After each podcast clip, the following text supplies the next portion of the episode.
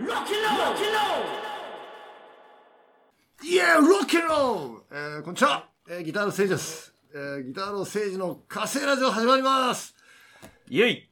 えー、お伝えするのはギターの聖治と、えー、ローディウルフの長州力です。お相手よろしくお願いいたします。えー、そして今日は、えー、また特別ゲスト、えー、来てもらいました。なんと、あのー、まあ俺が大好きなビール を作ってくれてる作ってるまあ俺のビールを作ってるわけじゃないんだけどあの、えー、じ自社でビールを作ってられるビールのクラフトの星野くんですどうもぞ、こんにちは。よろしくお願いします。自己紹介をはい。埼玉県川口市からやってまいりました。星野製作所、かっこ麦、星野でございます。星野くんは、あの、もともと、俺のバンド時代の仲間っていういいですかね。まあ、音楽関係の仲間で、えそうなんだ。そうです、そうです。3年ぐらい前ですか？に、えー脱サラをして、うん。えー地元の川口でうん。ちっちゃなビール工房を始めて、で、あの、うちの、えー僕のやってるバー長州力にビール納品してくださったりとか、あとうん。5周年の時は、あの、うちのバーのオリジナルビールを、えー作ってもらったりとか、非常にお世話になってるあ仲間です。これです。ライオット。ライオットエール。ライオットエール。このデザインは誰？これはあの、うちの看板とギター風の T シャツもやってくれた、シアトルに住んでる CMRTYZ っていう、あ会ったことのない、あの、あの、かっこいい絵を描く人にお願いしました。おーなるほどねうんえもともとでも実家が星野製作所？実家は星野製作所という川口の町工場でした。はい。え何の町工場なんだえー、金型屋です。あーえ今もやってて今少しだけお付き合いなのをやったりとかしてるんですけど。はい。あのお父さんが？はい。金型屋でも日本の金型屋はすごいじゃない？特に川口結構集まってるとか言ってたような気がしたな金型屋そうですね。ただまあ、やっぱり他の日本製品もそうなんですけど、うんやっぱり町工場金型っていうのもどんどん減ってきてるところですね。みんな、えーうん高齢化が進んで、店を辞めてるっていうところが多いですね。あの中国人の方の弟子がいっぱい入って技術だけ持って中国に行くという話も聞くけどまあそういうケースもあったんでしょうけど、もうそういう時代はもうちょっと前の話なのかなっていう感じですね。うんなるほどねでじゃあその時にはその星野製作所はビールとは全く関係なかったってことはい。親父もビールは飲まない感じの。それまでは何のサラリーマンやってたんだろう星野君っていろんな会社いましたけど、タオルの会社とか、うんえー香り、香料の会社とかで働いて、うん自分でものづくりしたものを売るようなことをしたいなと思っていろいろ探している中で、うん小規模でビールを作れるっていうことを知って、うんうんえービールを作りは始めるためにいろいろ準備したって感じです。えー星野くんタオルで働いてた印象すげえあるな。なんかタオルもらったことある気がする。うん、きあの、タオルいっぱい3分のタオルもらえたんでね、あの、誰かに会うたびにタオルあげてたんですよ。で、なんかこういう体拭くタオルかなと思ったら、ハンドタオルのちっちゃいやつで、これかよと思った記憶があるな。うん、何を誰にあげたか覚えてないぐらいみんなにあげてたから全然覚えてない。えバンド一緒にやってた頃は長州とバンドやってた頃は、はい。その時はもう就職がしてて星野君え？なんか、なんだろう、社会人1年目の時は友達がまだなんか時々やろうよみたいな感じでやったこともあるんだけど、まあそんなに演奏も上手くなかったし、なんかやってみたかったっていう感じですね、その時は。ん。え音楽は？どんな音楽やってたの？音楽。なんか。カバーとかは？カバーは、カバーはね、なんかダム、ダムドとか、おうん。え長州もダムの吹いたの？あ、一緒のバンドじゃなくて星野くんがやってたバンドの企画で、柏でやったイベントに、うん。僕がやってたバンド呼んでくれたりとか。友達の友達だったみたいな感じで。うーん。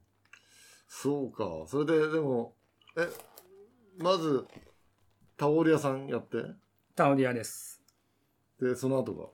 香料、香り、あ香り。香りの会社。で、まあ、その、辞めて、うん。何か、次何やろうかなっていうところで、なんか自分でものづくりして、なんか販売していくようなもの。町工場はちょっとそのまま自分の家業は難しいなと思ったんで、それとは違うもので何かないかなっていうふうに探したんですよ。ただ仕事しながらもはい。ある程度ビールを作るノウハウをし学んでから行かないと。そうですね。あの、醸造免許をうん取るには税務署に行って、えー醸造経験っていうのも必要なので、ちゃんとしたそういうちょ、ちゃんとしたっていう感じじゃないけど、あの、ビールをちゃん、えー免許もあって作ってるところで働く経験が必要なんで、ちょっとそういうところで働いてから、免許の申請をしたって感じです。あもう、その醸造所に働く前に自分はこういうことしたいんだと思って、醸造所に働いたんだ。そうです。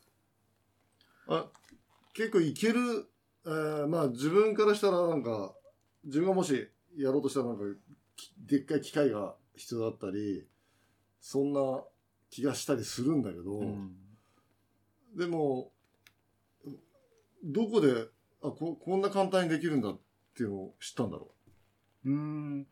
あの、まあ、いろいろ飲み歩いていう。て、で、小さくビールを作り始めたところが少しずつ出てきたんですね。えー8年ぐらい前から。うん。で、そういうところに、まあ、たまたま行く機会があって、うん。まあまあ、こういうふうに作れるんだったら、まあ、できるかなというところで、で、自分も町工場があったので、うんそこには土地があったので、そこを改装すれば、まあ、えーまあ、家賃は変な話なしで始められるなっていうところがあったので、は、はい実際にそういうのがあって、見て、こう見て、はい、あ、この感じだったら自分もできるかも。はい、プラス、ビールが好きだったってことだよね。そうです。すごく。はい、いいろんなところに飲み、飲み比べみたいなことしてたの？はい。銀座のなんか有名な、あの、生ビールを継ぐとことかあるじゃない？ああ、できましたね。あーあとなんかその8年前なのかわかんないですけど、その最近やっぱこうちっちゃいインディースのビール工房みたいなのが増えた印象があって、うん。それってなんかあんの？その法律が変わったとか、機材が開発されたとか。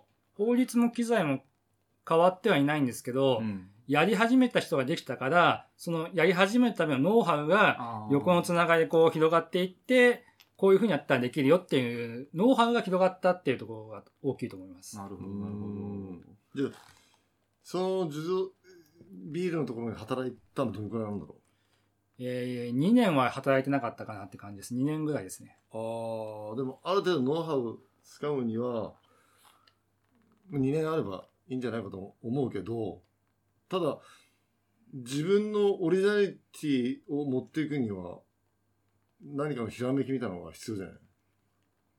なんかはいここをこうして、麦を、うん。俺はさっぱりわかんないけど、あの、麦をどうのこうのしたらこういう味が出るという感じも分かってきたってことなんだよね。そうですね。そういうのもあるんですけど、あの、自分のビールをどうやって売っていくかっていうところで、うん。ちょっとネーミングを面白いネーミングにしたいなとか、うん例えば今日持ってきた、えっと、このビールの名前、W400 っていうビールの名前なんですけど、うん、僕昔 W400 っていうバイクを乗ってたんですよ、川崎の。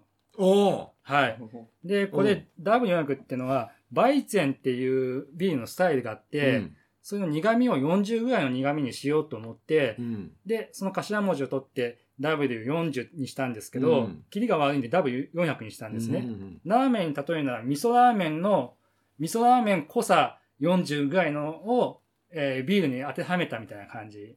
だからそうしたら意外とバイク好きの人とかだったら W400 って言ったら W400 川崎乗ってたのとか、なんかそういったなんか目につきやすいちょっとキャッチな感じとか、あの、飲んでもらう前の段階をちょっとどういうふうにやっていこうかなっていう、ちょっとそういうのを考えてます。なるほどね。なあの、曲名と同じかと思うんですけど。そうだね。へえ。に、え、味は苦いのか？なこえーっと、これは苦くなくて、バイツェンっていう白ビール、ドイツのあうんの小麦を多く使ったタイプなので、れ。うん。そんなには苦くない感じのものです。うんアルコール度数は？これ6%ぐらいですね。ああ、まあまああるね。一番で結構あるのはどうだろ一番アルコール度数が多いものですか？う。うん。一回作ったのがクリスマス用に作ったビールが8.5%うーん。のビールを作ったことがあります。はい。黒、札幌で前、8%のビール出たけど、ビール、よくなんか、えー、おじさんたちと、おじさん、おじさんっていうか、あの、剣道の人たちと飲むんだけど、さ一杯目はビールで、だいたい焼酎じゃない？はい。焼酎になったりするんだけど、あの、まあ俺はずっとビールだから、うん。あのさ、あの、ビールばっかりだから酔わないでしょとか、まあ、自分たちがアルコール度数が強いものを飲んでるっていうのは言い方するんだけど、はいはいはいはい。ビールって意外と来るんだよ。生ビールが特にククククといくと。ビールが確かに一番酔っ払う感じしますよね。なんかライブハウスとか行って、うん手っ取り早く酔っ払いたいときやっぱ俺ビールを飲む機会が多い。まあもちろん、こういうウイスキーをクッカって言ったら、うん。ガーンとくるけど、まあビールはちょっと結構バカにできないっていうん。星野君酔っ払った、めちゃくちゃ酔っ払った記憶ってある？今日はあの、誠司さんとお会いするってことで、ルイス・デザーのジャケット着てきたんですけど、なんか酔っ払った次の日に、ルイス・デザーのエチケット、ラベルのところが破けていて、いやー、レッドウィングのブーツもなんかそこがは剥がれてたんで、なんかどうしちゃったのかなと思って。っぽどだね。車にはねられてる可能性とかあるぐらいですよね。うん、なんか階段を派手に転んだような記憶があるんだけどっていう、それぐらいな感じですね。でもまあ、全然体はピンピンしてたんで、バイク乗って転んでもルイス・デザー着てれば大丈夫かなって、と思ったり。えー、いや、大失敗とかない？大失敗、いや、なんか失敗は結構多いからよく覚えてないですね。うん。なんか最近は失敗してないような気がするけど、そんな感じで、なんか。いやー、俺もかなりし酒での失敗はかなり大きいね。まだ、そうだね。まあ、今でこそ、えーもちろん飲酒運転は昔から絶対ダメなんだけど、はい。まだ2、30年前は結構、ちょっとぐらいはいい雰囲気が、なんて勝手にい、あれしたら大変だけどね。まあ、大変だったね。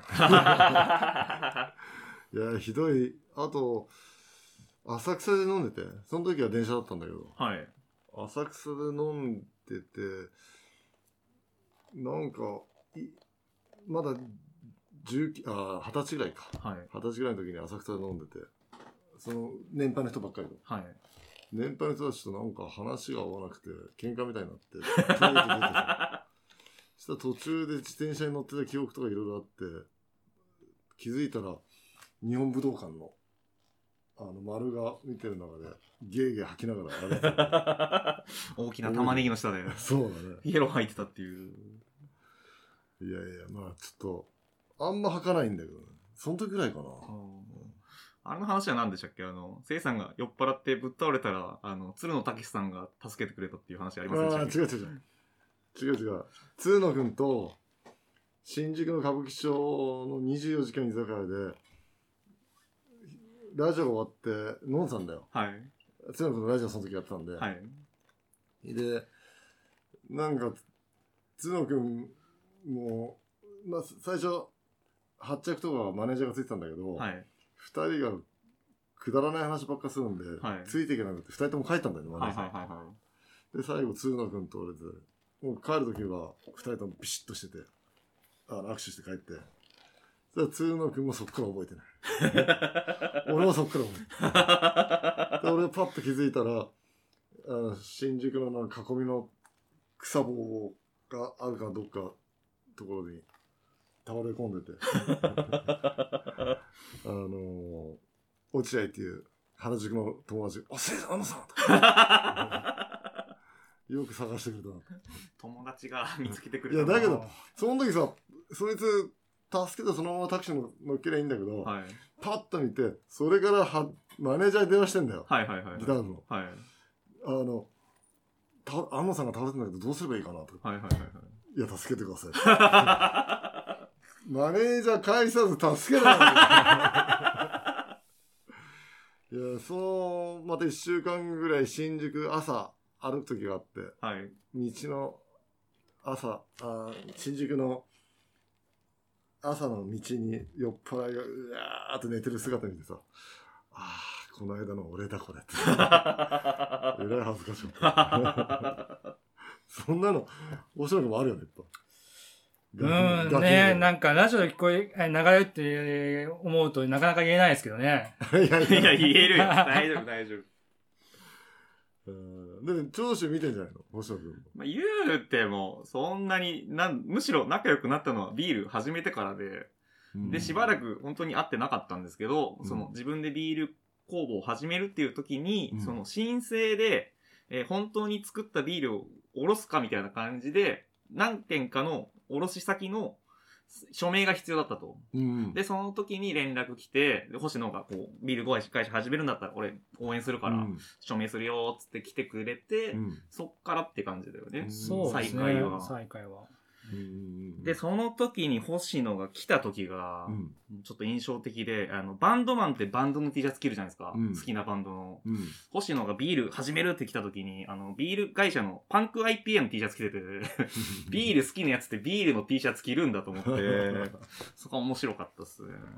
やっぱパンク IPA は憧れのビール工房だったりするんですか？うん、最初、クラフトビールのハマったきっかけの一つがパンク IPA だったから着てるんですけど、今は、あの、よそのブルガリの T シャツは一切着てないです。自分のあブルガリの T シャツを作って、らなるほど。それでずっと、あの、火星人みたいなタコの T シャツを本当だ、はい火星だ着てやってますね。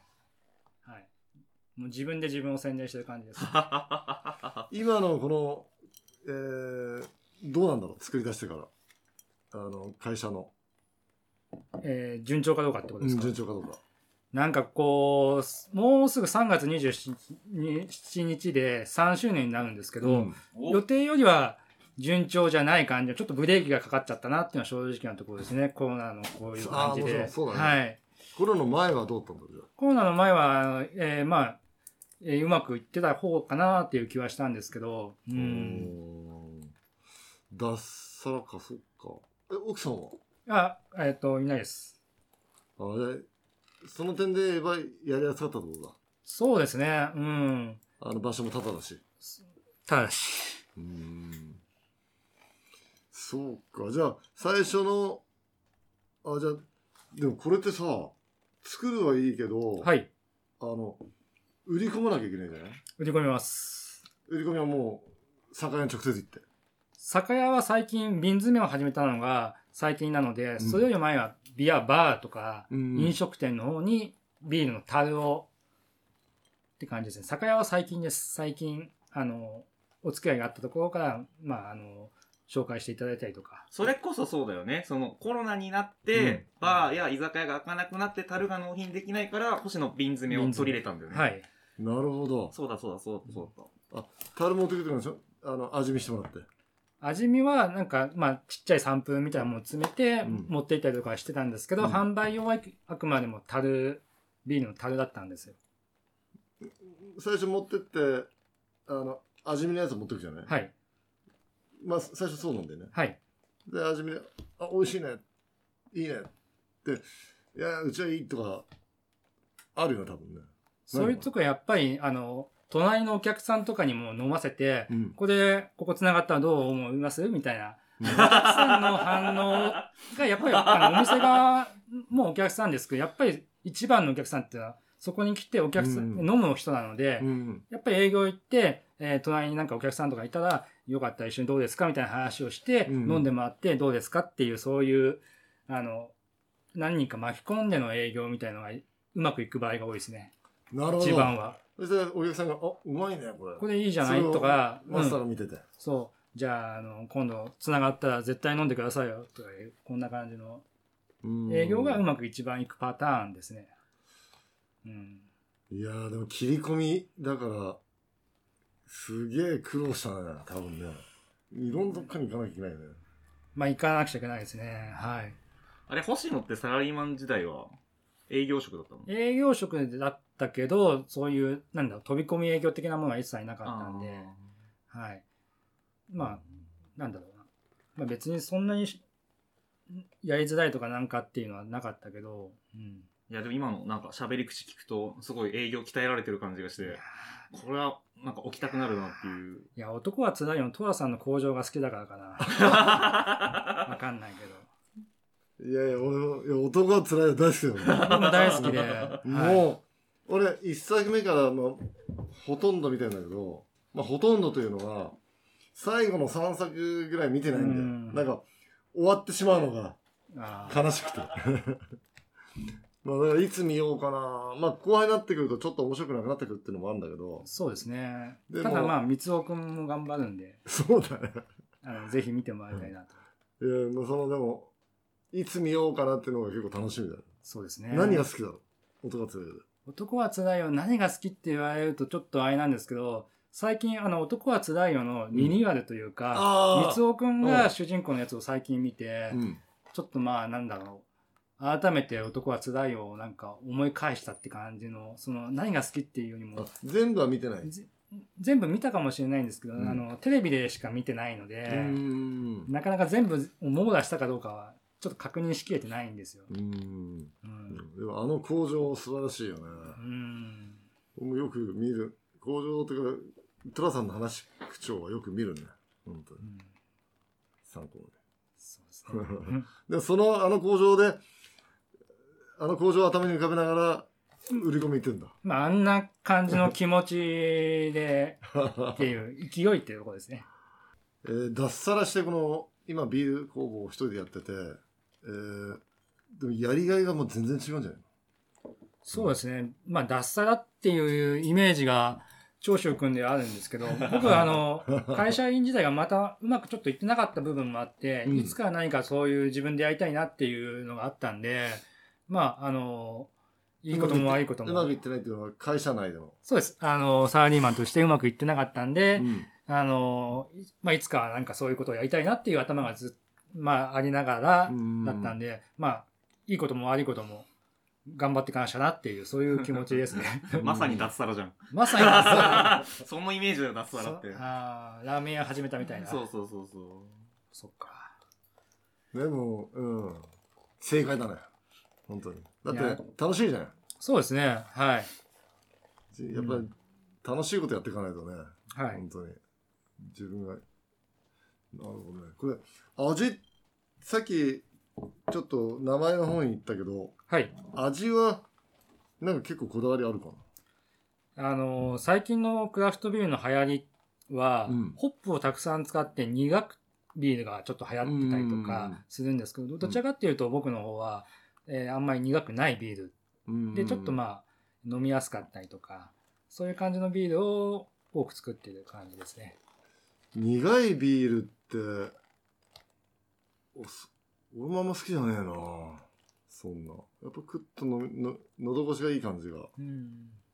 まあ、ギタールフといえば、もうビールは切っても切れない、うんまあ、ギタールを象徴するアイテムの一つだと思うんですけど、うん。セイさんどういうビールが好きなんですか？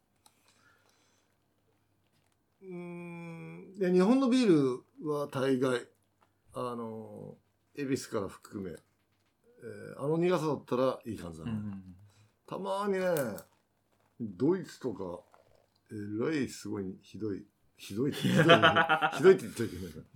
えらい苦いビールがあって、うんヨーロッパツアーの初期の頃、俺ドイツビールが全然合わなくてさ、はい。やっぱ、クッて飲んだ後にプチプチプチって感じが、日本のビールはある感じがするんだけど、うんドイツビールはなんか刺す感じがして、あんまり、あれだったんだよね。いまいち。まあ今はね、あの、ドイツのビールも平気で飲むけど、それで、ビリーと二人で、ちょっと日本のビール飲み行こうぜって言って、ライブ前に。はいはいはいはい。で、近くに日本食屋があったんだよ。うんで、日本食屋があって、そこのおおじさんが出てきて、おじさん、日本のビールある？って言って。もう、日本ドイツのビールもまずくてさ、とか言って日本のビールちょうだいって言ったら、のれんの向こうからドイツ人の奥さんがバッて来て、ドイツのビールもうまいのよ日本食屋なのに。怒られちゃっ怒られて。た。怒られちゃった。いやいや、まあ、今は、ドイツのビールもうまいよ。初期の、ちょうどヨーロッパツアーの始まりぐらいの頃だね、ほんと。2回目ぐらいで。あんた面白かったな。ちょっと小太りの。いや、でも、ドイツの、で日本食やって、日本人の男の人と、まあおじさんだけどね、と、ドイツの人と結婚して、同じ日本し日本食屋をやってるっていうのがちょっと面白かったね。その奥さんも、ちょっとき居酒屋の着物っぽいの着てさ、あ、ドイツ人の奥さんが。ドイツ人の奥さんが。びっくりした。怒られると思った。あとあの、ワイルドゼロの撮影で長くタイに行った時に、日本のビール探しに行った話ありましたよね。そうだね。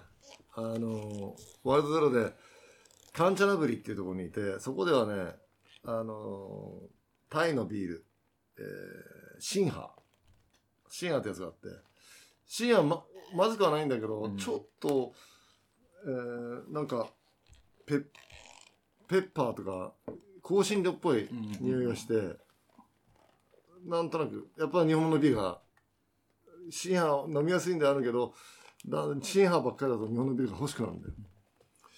で、ある時、ちょっと休みがあって、えーバンコクに遊び行ってさ、みんなで、あのーギターのメンバーと、はいと。か、出演者なんかとね、5、6人でかな。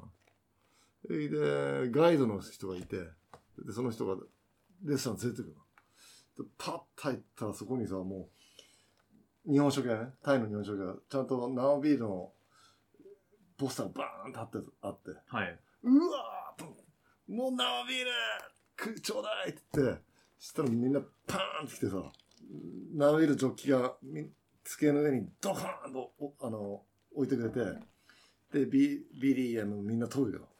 そして、いや、乾杯マーフェン乾杯ってガーッターッ飲んで、ああ、やっぱ日本、ま、あの、グラスは、ジョッキには、札幌ってはいはいはいはい。印がついてて、はいはいはいはい。ぐわーっと飲んで、やっぱ日本のビールは違うなと。やっぱプチプチ感が違うよって言ったら、あの、ガイドの人が、お店の人に聞いてくれて、あ、生ビールは全部シンハーですって。日本のビールはこの瓶だけです。あ、そうだ生はシンハーだもったんですね。うそのグラス、だから、グラスだけ、グラスだけ持ってけばいいじゃん。日本から。グラスとポスターに騙されて。グラスの、グラスのに札幌って書いてあるのに飲めば何でもいいじゃん。ちょっと気にしすぎただけだったっていう。何も味のことが分かってなかったっていう。あとはギターウルフ、あの、ライブ前にビール一気飲みしてライブ始まるって毎回定番だと思うんですけど、これってなんでやろうと思ったんですか？いや、なんでだろうね。あの、まだ、ジャムかなんかでやってる時に、別に、うーん、なんか、あるかな。やっぱ、ヒーローとかこう牛乳をクワーッと、いや、違うな。まあなんかの弾みだね。あ弾みで。弾み、キッカージャムですね。人聞かせるのも弾みで。あ。はいはいはいはい。弾みでビールをステージ上で一気飲みしたら結構盛り上がっちゃったから、そうだね。これだっていう。これだというか、まあ、やら、もう、それやめたら、弱くそのような気がして。やってるだけだ。バカだったと。ただのバカだ、俺は。本当に。いやーでも俺本当に、セイさんとかゴッツが毎回ビール一気飲み、楽勝みたいな感じでやるから、やったことあるんですけど、うん。ビール一気飲み、きついっすね。ビール、一気飲みそうだね。なかなかクッとくるよ、頭に。うーん。してライブ、ライブの途中ぐらいまで、ゲップが出ねえからさ。あー、歌ってる時に。に。に、に、3曲ぐらい。えー、2曲目ぐらいでゲップが出たら、あ、よかったと。苦しい、1、2曲目は苦しいながら歌ってるんだよ。そっか、飲んでる時が苦しいだけじゃなくて、その、飲み合った後も苦しいんですね。でも、その、星野君はその前までのビールは何が好きだったんだ？ろビールですか、う、うん、メーカーとかは？うーん、いや、なんかやっぱりなんか、恵比寿が特別な気がして、うんなんか恵比寿飲めるときはいい日だなと思って飲んでましたね。あうん。そういうので、漫画の美味しんぼの影響ですか？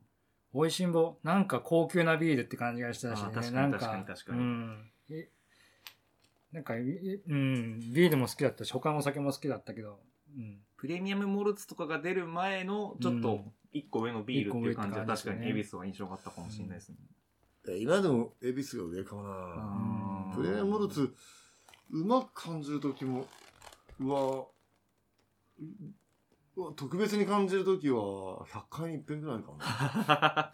まあ味は独特ですよね、他のビールと比べても。あの、フルーティーなやつが結構うんうまかったな、この間。うんあのー僕のやってるバー長州から、うんもう恵比寿、生ビールを恵比寿置いてるんですけど、うん。それもいろいろきっかけがあって、うんあの、俺大好きな美味しんぼうん。っていう漫画があって、そこでこう、恵比寿ビールを絶賛してる回があって、で、その、えっ、と、ドライビールが流行った時に、うん。恵比寿がすごいっていう話で、うん。まあ、あとおそらく朝日スーパードライのことを言ってる、夕日ビールっていうのが出てきて、ん で、朝日スーパードライを飲むと、下の上に黄金のピラミッドが立つが、夕日ビールを飲んでも、電信柱すら立たないっていう描写があって、めちゃくちゃ言うなと思って、でそれ以来、こう、恵比寿が美味しいんじゃないかと思って、恵比寿置いてますね。ああ、恵比寿買って帰ろう。久しぶりに。まあ、そうだね。うん、あなんかそんな話聞くと恵比寿飲みたくなったな。昔、えー、俺があの、M、ナンバーワン TV ってはいはい。いう、あのスカパーかなんかでやった番組があったんだけど、あの、そん誠司さんが宇宙船を作っ、の、宇宙基地？そう宇宙船、うん。で、誠司さんの宇宙基地を作るっていうので、いろんな料理部門とかいろいろをやっていく番組でしたよね。なんかいろんなコーナーがあって、ねはいはいはいはいはい。コーナーがあって、それの中にゲストで、横浜であのビールを作ってるあの方がおられて、その人がいパフォーマンスで背中に太郎花をついで、こうやってシャーッついていくんだよね。あの、それギターフのリキッドルームでのライブ、何周年記念かなのライブにその人も来てくれて、バンドエイジみたいな人で、あの、顔とかも。それで、生産行きましたって言って、樽を背中にやって、あの組んでくれて、いろんな人に振る舞ってくれて。今度樽、それ、できないかな、ねえ、やってもいいけど、泡だらけになっちゃうと思う。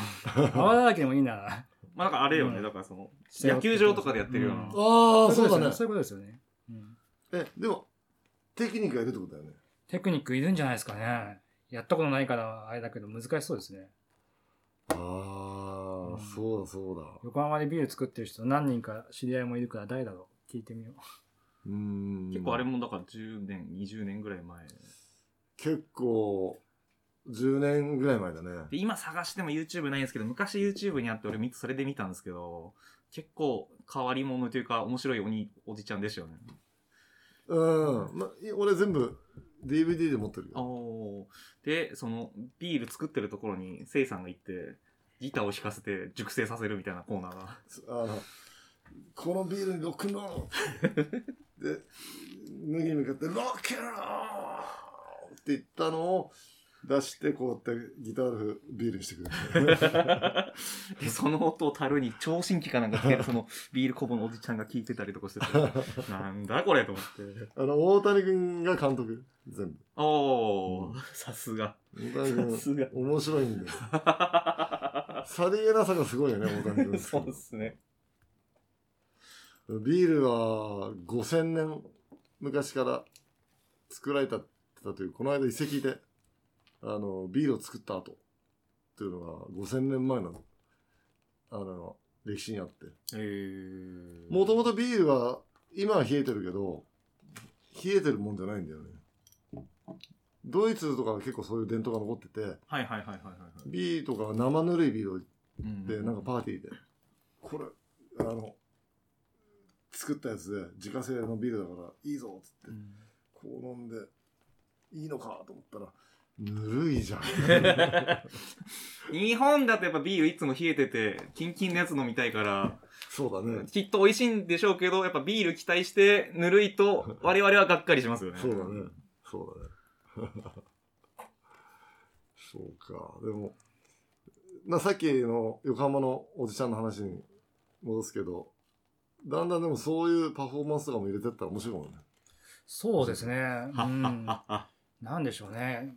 ビールに名前を聖者をつけるとしたら、なんてなんですか？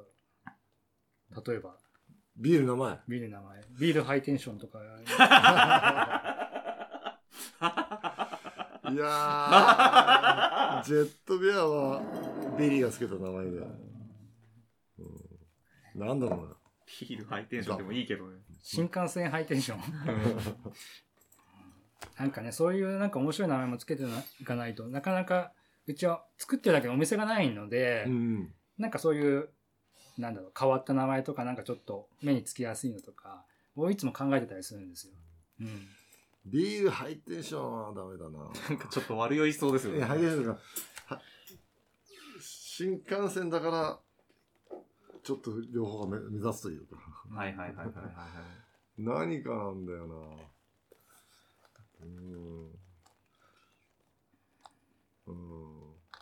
でも目指すといいね。うん、で、なんか僕今までつけたビールの名前で、えーアナーキン・イン・ザ・ジャスだとか、なんかビターエールってイギリスの感じのビールで、うん。なんかジャス、ジャスでね、えっと、ああいう音楽団体があった方がいいのかな、どうなのかなっていうのをちょっと、えービールの名前につけてみたりとか、あとは、なんかいろいろ考えてるんですけど、火星ビール。火星ビール。うんあ、でもこれは確かにもともと星野くんのキャラが火星人だから、まあ、タコな、んですけど、マーズビールとか。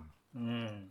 火星ビールいいじゃない火星ビール、マーズビール。マーズビール。マーズビールいいんじゃないうん。何使おうかな。のジュピターとか、じゃああれだけど、もジュピターだったら木星ビールだよね。うん。金星ビールとか。そうですね。な、火星ビール火星ビールがなんかやっぱロゴともあってなんかすごくいい気がしますね。タコなんですけどね、これ本当まあは。火星人もタコだし。火星人ってタコなんですか？最初の、あ ええ、あの、大宇宙大戦争っていう書いた小説ではタコだね。タコみたいな宇宙宇宙人だと思ってたけど、タコなんですね。いや、ロゴもいいよ、マーズ。マーズビア。あんまり考えすぎるとね、そうですね。自分の、あの、曲、曲もそうだけど、思い込みが強すぎるとね、結構、いろんなところに、いろんなものをくっつけてしまって、いまいちなんだよな。思い込みは大事だけど、過ぎるっていうのは結構、やっぱストレートにスパーンとこうないと。んうん。まあ直感というか、うん第一印象というか。ぜひ、あの、応援します、本当に。温めて種類が何種類ぐらいあるの？種類は、えー常時4種類ぐらいで、うんあの、その時によってって感じですね。はい。作ってる時に、いつも味見するんだよね。味見はするんですけど、発酵、アルコールできる前のものなので、うん。あの、完成品を想像しながらって感じです。ああ。ああ、なるほど。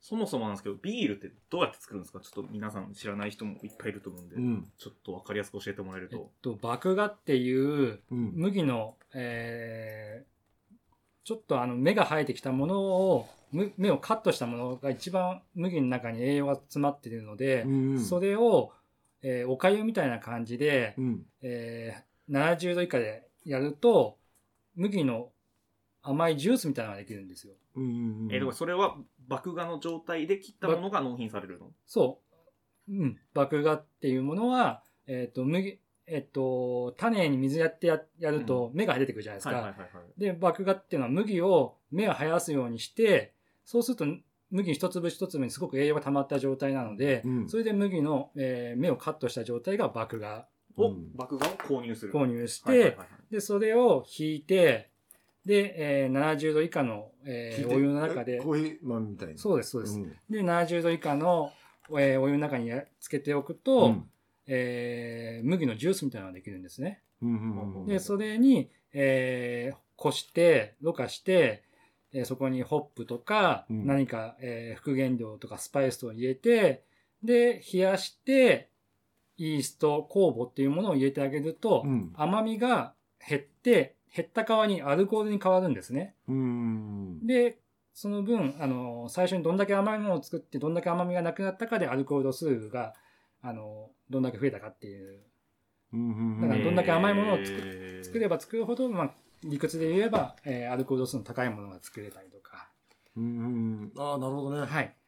甘いのからアルコールに変わるって感じです。炭酸はどこにあるの？炭酸は、えー発酵の途中にも出てくるんですけど、うんその発えーまあ、炭酸のその強弱によっては後から炭酸をつけることもある感じですねはい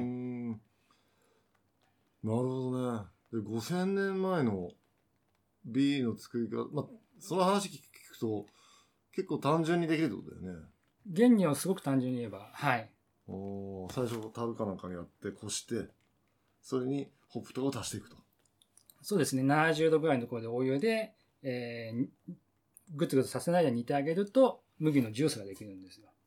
それをなんかその麦のジュースの中にはアルコールは入ってない？入ってないです。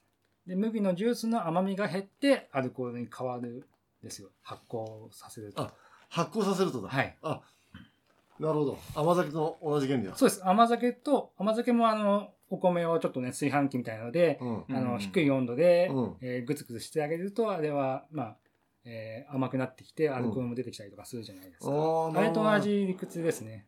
ほうほうほうほうなるほど。いやいや。えっと、麦芽は分かったんですけど、その麦とホップとかでいう、ホップって何なんですか？うんうんうんホップっていうのは、ツル科の、えーマリハナ、まあ、えっ、と、マリハナって、なんかラジオの響きが良くないんですけど、ま、えっ、と、マリに花で、で、余計な心配したせいでなんか悪くなった感じが。うん。マリの花ね。マリの花。で、えっ、と、中に、えー、なんでしょう、油みたいなものがあってて、入ってて、うんそれが香りの成分なんですよ。その、花みたいなそういう形の中にう、ん。黄色い、えー油みたいなものがあって、うんそれがホップの成分でビールに使うと、えーいろんな香りがついたりとか、あとは昔で言うとちょっと防腐剤がビールの保存性が良くなるよみたいなそういう効能も期待されて、えー使われるようになった。えー、歴史的には？えっ、とホップ使うどう？ホップ使うの結構最近らしいけど、何年だっけな？あ、最近なんだ。比較的ビールの5000年から比べたら、えー最近なんか忘れちゃったな。まあ最近って言っても100年以上前の話でしょ。500年ぐらい前かな。500年以上前です。最近じゃあ5000年前のビールは、麦芽をその、お粥みたいにして発酵させたやつを飲んでたってことなんだろうね。きっと。まあ何かそういったものを発、穀物を発酵させたもの、発酵状態になったものを飲んでたと思います。麦芽に限らずに何かそういったものだと思います。そもそも飲み物や食べ物っていうか、物を冷やせるのって、もうここ多分、60年とかの話ですよね、多分。戦後の話じゃないですか。そんなことないかな。だからえ、冷やせるのあったでしょ、多分。あの、江戸時代から。だから氷をこう氷を、氷屋さんっていうのがいるから。あーだからそのキンキンに冷えたビールの印象っていうのは結構、それこそ最近の話なのかなっていう印象があって。それはそうかもしれないね。うん。それはそうですね。ってことだからもう当時はもう本当に常温できっと飲んでたんだろうなっていう常温でうん。うん。うん。まあ、つなんか、鍾乳洞みたいなとこ行って、冷やしてた 原原始人もいたかもしれ確かに。これが一番うまいんだっつって。ない。くちゃくちゃくちゃくちゃ。あとさっきの話でたあの、ビールの炭酸？えっ、と、樽からこう、生ビール出すときにこう、ガスもあるじゃないうん。あれから俺炭酸が入るのかなって思ってたんだけど。それは、あの、入る場合もあります。あの、例えば、えー帰る前にガスのボリュームを下げないでおいたら、うん翌日来たらすごくビールが泡々になっちゃったりとかって、うん。多分経験あると思うんですけど、あの、原理としてはガスを使って押し出してるだけなんで、あれでガス、ビールのガスは、えーつく可能性はあるけど、あんまりつけるとビール注げなくなっちゃうんじゃないかなっていう。あのもう樽の中にもうガガスでス入ってます。充満されたビールが入ってるんだ。はい、うん液体の中にガスが溶け込んだものがあって、えー緑のガスで、ガスで押し押し出してあげてる。なるほどう。んすいません。バーを5年もやってるのに。何も知りませんでした。えー、俺は大体、あの、毎日3リットル飲むことをノルマにしてんだけど、まあもちろん、打ち上げとかじゃもうすごい飲むな。一回、1リットルぐらいの、えー、入りのジョッキ、あれ20杯飲んだったね。よく入るなしかもしっかりしてたんだよ。20リットル？そうそうそう。ああいうピッチャーとかをもうこう一気したことある人。ピッチャーをさ、この胃の中に入れようとは入れない、入れないじゃん。はいはいはいはいはい。なのに、あれそれ、クラちゃんが言い出したんだけど、はいこれがここに入ってるってことですよって言うけど、あ、そういえばそうだなと。まあ大きさもそうっすもんね。重さも量も。まあ、まあ、海外とか行っても、はい。えー昔えらい強かった兄ちゃんとかが、はい。なんかだんだん飲めなくなってくんだよ。はいはいはいはい。なんか付き合いが悪くなってさ、なんだよ、お前昔俺に勝負かけてたくせによ、とって、あの、もっと飲めよ、とか思ってたけど、いや、もう飲めねえ、とか言うから、まあ、その寂しさもあって。だから、やっぱ飲まなくなると、弱くなるんで、うん。肝臓を鍛えるためにも、あの、1日3リットルをノルマにしてます。3リットルも相当な量ですけどね。いや、3リットルちょっとだよ。ふ普通の、えー打ち上げとかに比べる。まあまあまあまあ。でも3リットルの時点でもう、体重が3キロ増えるわけでしょ。み水分だから。まあまあまあまあ、おしっこすれば出るもんではありますが。あとさっきも名前が出てきた、あの、パンク IPA うん。の、えーイベントでギタール新宿ロフトで、うん。ビール飲み放題ライブっていうの昔出ましたよね。そうだね。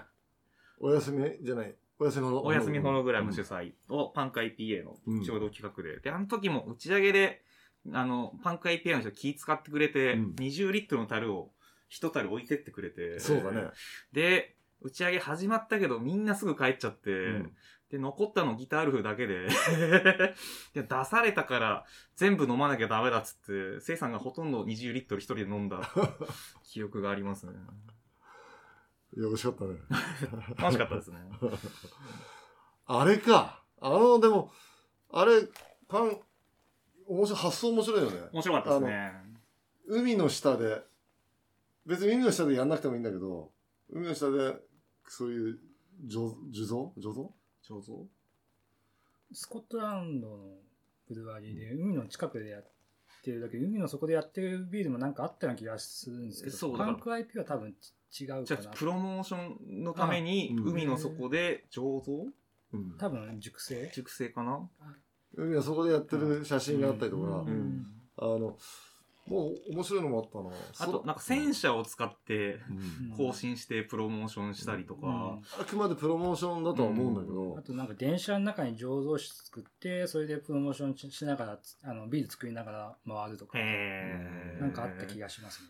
あとそこの会社の人教えてもらって面白かったの。エルビスジュースっていう、あのービール？グレープフルーツを使ったジュース。ジュースじゃないや、ビールですね。を作った時にエルビス・プレスリーの遺族から訴えられたらしくて、勝手に使うなと。うんで、えーもう社長が元弁護士かなんかだったらしくて、法律にすっごい詳しかったから、うん自分の名前をエルビスに改名して、俺のビールだって言って、裁判で買って発売したっていう。ああ、話そうなんとかめ頭いいね。せいさん一緒の場所いましたよ。そうだね。ちょっと覚えてるけど、そういうの。そう、だからなんかパンク IPA そのままの通り、なんかパンクなうんアティチュードでやって、そのいろんなビール工房に影響を与えた、は実はでも島根ジェットフェスいはい。はいの、あのーになってくれないかとはいはいはい。言ったんだけど、あんいや、あの時のライブの時すごい決まりよかったじゃない、うんうんうん。めちゃくちゃ。そうですね。えー、だからやってくれるかなと思って。はい。あれだけ持ってきてくれたりする。はいはいはいで、お願いしに行ったら、いや、部署が変わったので、とか。私では権限ができなくなりました。残念残念残念なんだよ。あんな気前よくしといてよ。いいぞ、頼んだろうと思って。残念でした。残念でした。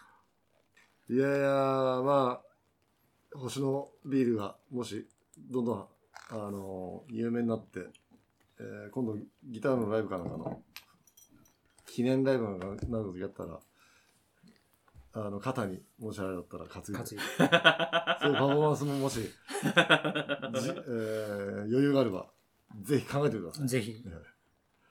えー今日は、えーこの、星のビール、長州バーにも卸してる。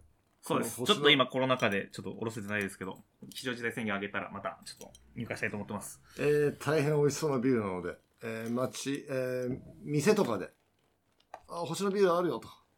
あ、星のビールのなんかポスターみたいなの作った方がいいね。店に貼貼ってもらう。確かに。あ、星のビールあります。あ、星のビール頼む。というようなのが。そうですね。あの、今度3月27日、3周年でイベントを、えー、越が埼玉の方でやるので、うんそのフライヤーをちょっと長州君に、えー置いてもらおうかなと思って持ってきたんで後でちょっとどっかに貼らさせていただきます。貼ります。えーまあ、もしも店で、えー星のビールありますみたいなかポスターがあったら、チラシが貼ってあったら、えーそこで星のビールを頼んでみてください。えー今日は、あのーサラリーマンから一年発起して、一年発起して、このビールを、ビールの修行をして、あのー毎日美味しいビールを作ることを頑張ってる、えー、星野、なんだっけ、星野製作所かっこ麦の社長、えー、星野源一郎さん。なんだよ、名前が。そうですね。星野光一郎と申します。星野光一郎さん。はい。ありがとに来てもらいました。ありがとうございます、本当に。うございます。えー、かせギターのカセラジオでは、えースポンサーをお願いしております。あのこのカセラジオを続けるためにも、えーぜひ、えーどっかの企業の人がいたら、いてくれたら、その、1ヶ月、その店の、お店、あの商品とかを自分が連呼するので、えーどなたか、もうちょっと、スポンサーやってやろうかなとか、いう人がいれば、ぜひ名乗り出てください。ぜひ、企業、個人、そしてビール会社問いませんので、お待ちしてます。で、せいさん、ちょっとお願いがあるんですけど、ううんえーうちの星野製作所のマスコットがタコのマークで、うんで、決め台詞というか、がご多幸という、多い幸せご多幸っていうことを決め台詞として、うんえーよく言っているので、うんなんか一緒に、えーせっかくだから、せいじさんと同じようにロックンロールみたいな感じでご多幸って言えたら楽しいなと思うんですけど。もちろんです。もちろん、もち決め台詞ろん。えー、じゃあ、星のビールに、ごごたこ多幸ありがとうございます。とどめロッキンロータコえー、今夜、あ、今夜じゃないか。えー、今日は、あのー、星野製作所の、えー、星野幸一郎君と、えー、ギターフ誠治、そして、そして、えーローディウルフ、長州力でお送りいたしました。ありがとうございますじゃあ、ロッキンローロケンロールロックンロールイエーイ拍手で終わるの珍しい。まあ、まあ、海外とか行っても、はい。えー昔えらい強かった兄ちゃんとかが、はい。なんかだんだん飲めなくなってくるんだよ。はいはいはいはい。なんか付き合いが悪くなってさ、なんだよ、お前昔俺に勝負かけてたくせによ、とか言って、あのもっと飲めよ、とか思ったんですけど、いや、もう飲めねえ、とか言うから、まあ、その寂しさもあって。だから、やっぱ飲まなくなると、弱くなるんで、うん。肝臓を鍛えるためにも、あの、1日3リットルをノルマにしてます。3リットルも相当な量ですけどね。いや、3リットルちょっとだよ。ふ 普通の、えー打ち上げとかに比べる。まあまあまあまあ。でも3リットルの時点でもう、体重が3キロ増えるわけでしょ。み水分だから。まあまあまあまあ、おしっこすれば出るもんではありますが。あとさっきも名前が出てきた、あの、パンク IPA うん。の、えーイベントでギタール新宿ロフトでうん。ビール飲み放題ライブっていうの昔出ましたよね。そうだね。お休みじゃない。お休みのお休みホログラム主催をパンク IPA うんの共同企画で。で、あの時も打ち上げで、あの、パンク IPA の人気使ってくれて、うん20リットルの樽を一樽置いてってくれて。そうだね。で、打ち上げ始まったけどみんなすぐ帰っちゃって、うんで、残ったのギタールフだけで で、出されたから全部飲まなきゃダメだっつって、せいさんがほとんど20リットル一人で飲んだ 記憶がありますね。よろしかったね。楽しかったですね。あれか。あの、でも、あれ、パン、面白い、発想面白いよね。面白かったですね。海の下で、別に海の下でやんなくてもいいんだけど、海の下で、そういう、醸醸造醸造醸造スコットランドのブルワリーで海の近くでやってるだけで海の底でやってるビールもなんかあったような気がするんですけど、パンク IP は多分ち違うかな。じゃあ、プロモーションのために海の底で醸造？うん。多分熟成？熟成かな？海はそこでやってる写真があったりとか、ん。あの、もう面白いのもあったな。あと、なんか戦車を使ってうん。うん更新してプロモーションしたりとか、うん。あくまでプロモーションだとは思うんだけど、あとなんか電車の中に醸造室作って、それでプロモーションししながら、あのビール作りながら回るとか、なんかあった気がしますね。あとそこの会社の人教えてもらって面白かったの。エルビスジュースっていう、ああーのービール？グレープフルーツを使ったジュースです。ジュースじゃないや、ビールですね。を作った時にへ、エルビス・プレスリーの遺族から訴えられたらしくて、勝手に使うなと。うんで、えーもう社長が元弁護士かなんかだったらしくて、法律にすっごい詳しかったから、うん自分の名前をエルビスに改名して、俺のビールだって言って、裁判で買って発売したっていう。ああ、話そうなんだ。や頭いいね。せいさん一緒の場所いましたよ。そうだね。ちょっと覚えてるけど、そういうの。そう、だからなんかパンク IPA そのままの通り、なんかパンクなうんアティチュードでやって、そのいろんなビール工房に影響を与えた、は実はでも、島根ジェットフェスいはい。はいの、あのーになってくれないかとはいはいはい。言ったんだけど、あんいや、あの時のライブの時すごい気前よかったじゃん。うんうんうん。めちゃくちゃ。そうですね。えー、だからやってくれるかなと思って。はい。あれだけ持ってきてくれたりして。はいはいはいではい、お願いしに行ったら、いや、部署が変わったので、とか。